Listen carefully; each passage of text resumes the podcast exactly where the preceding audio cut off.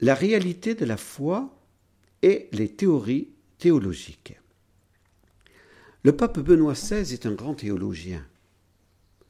Il n'était donc pas venu à Lyon et à Paris pour condamner les théologiens, pour leur demander de ne plus écrire des thèses théologiques, ni d'élaborer des théories. La théologie est une science. Les théologiens font progresser cette science de la théologie par l'élaboration de théories théologiques. Mais un discernement est à opérer. C'est cela qu'a voulu exprimer le préfet de la Congrégation pour la doctrine de la foi. Les fidèles doivent résister aux théories qui dissolvent la foi au nom de l'autorité de la raison pure. La simple foi de l'Église a une autorité plus haute que celle des théories théologiques, car elle exprime la vie de l'Église qui est au-dessus des explications théologiques et de leurs hypothétiques certitudes. Le saint curé d'Ars était convaincu par cela. Comprenez alors que ce qui est important dans la catéchèse, ce n'est pas de transmettre la dernière théorie du théologien à la mode, mais de transmettre la foi de l'Église exprimé dans le symbole des apôtres et développé ensuite dans les dogmes. Ce que fait la foi, elle permet de trouver et de réaliser la vraie vie. J'ai été interpellé par le titre de cette partie de la conférence du cardinal Ratzinger, Ce que fait la foi et pas simplement ce qu'est la foi. La catéchèse est plus qu'un cours qui transmet des idées théoriques qui ne changent pas la vie concrète de l'étudiant.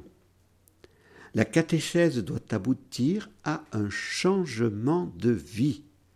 Voilà pourquoi Joseph Ratzinger disait ce que fait la foi. Pour nous aider à mieux comprendre ce que fait la foi, le cardinal Ratzinger a cité cette phrase de la prière sacerdotale de Jésus. Jean 17, 3. La vie éternelle, c'est qu'ils te connaissent, toi, le véritable Dieu, et ton envoyé, Jésus-Christ. Il en tire cette conclusion au sujet de la nature de la foi. Croire, c'est trouver et réaliser la vie, la vraie vie. Il ne s'agit pas de n'importe quel pouvoir, qu'il serait loisible d'acquérir ou de laisser de côté, mais précisément du pouvoir d'apprendre à vivre et de vivre une vie qui puisse demeurer toujours. Je souligne pouvoir d'apprendre à vivre et de vivre une vie qui puisse demeurer toujours. J'ai été frappé par le mot pouvoir utilisé deux fois par Joseph Ratzinger. Ce mot est la réponse clé au titre de cette partie, ce que fait la foi.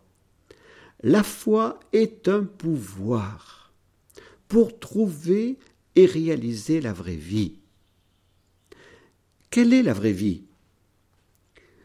Le pape Benoît XVI l'avait rappelé à ses fils et filles de l'Église d'Allemagne il y a quelques années.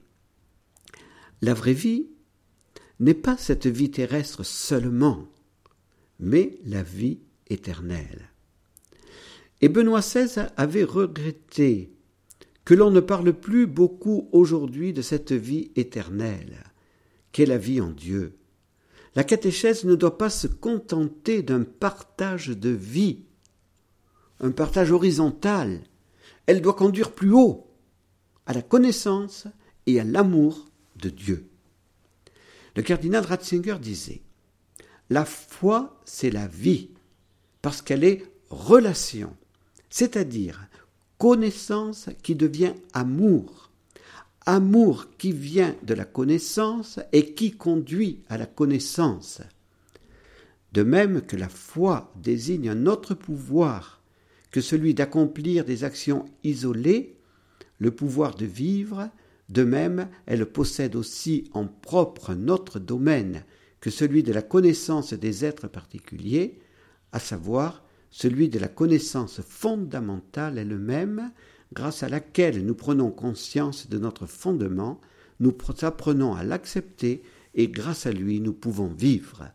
Le devoir essentiel de la catéchèse est donc de conduire à la connaissance de Dieu et de son envoyé, comme le dit justement le catéchisme de Trente. Quelles paroles lumineuses Gravons-les en nos cœurs et nos mémoires et transmettons fidèlement la foi aux catéchisés pour que cette foi ait le pouvoir de leur faire trouver la vraie vie. Comprenez-vous l'importance de l'année de la foi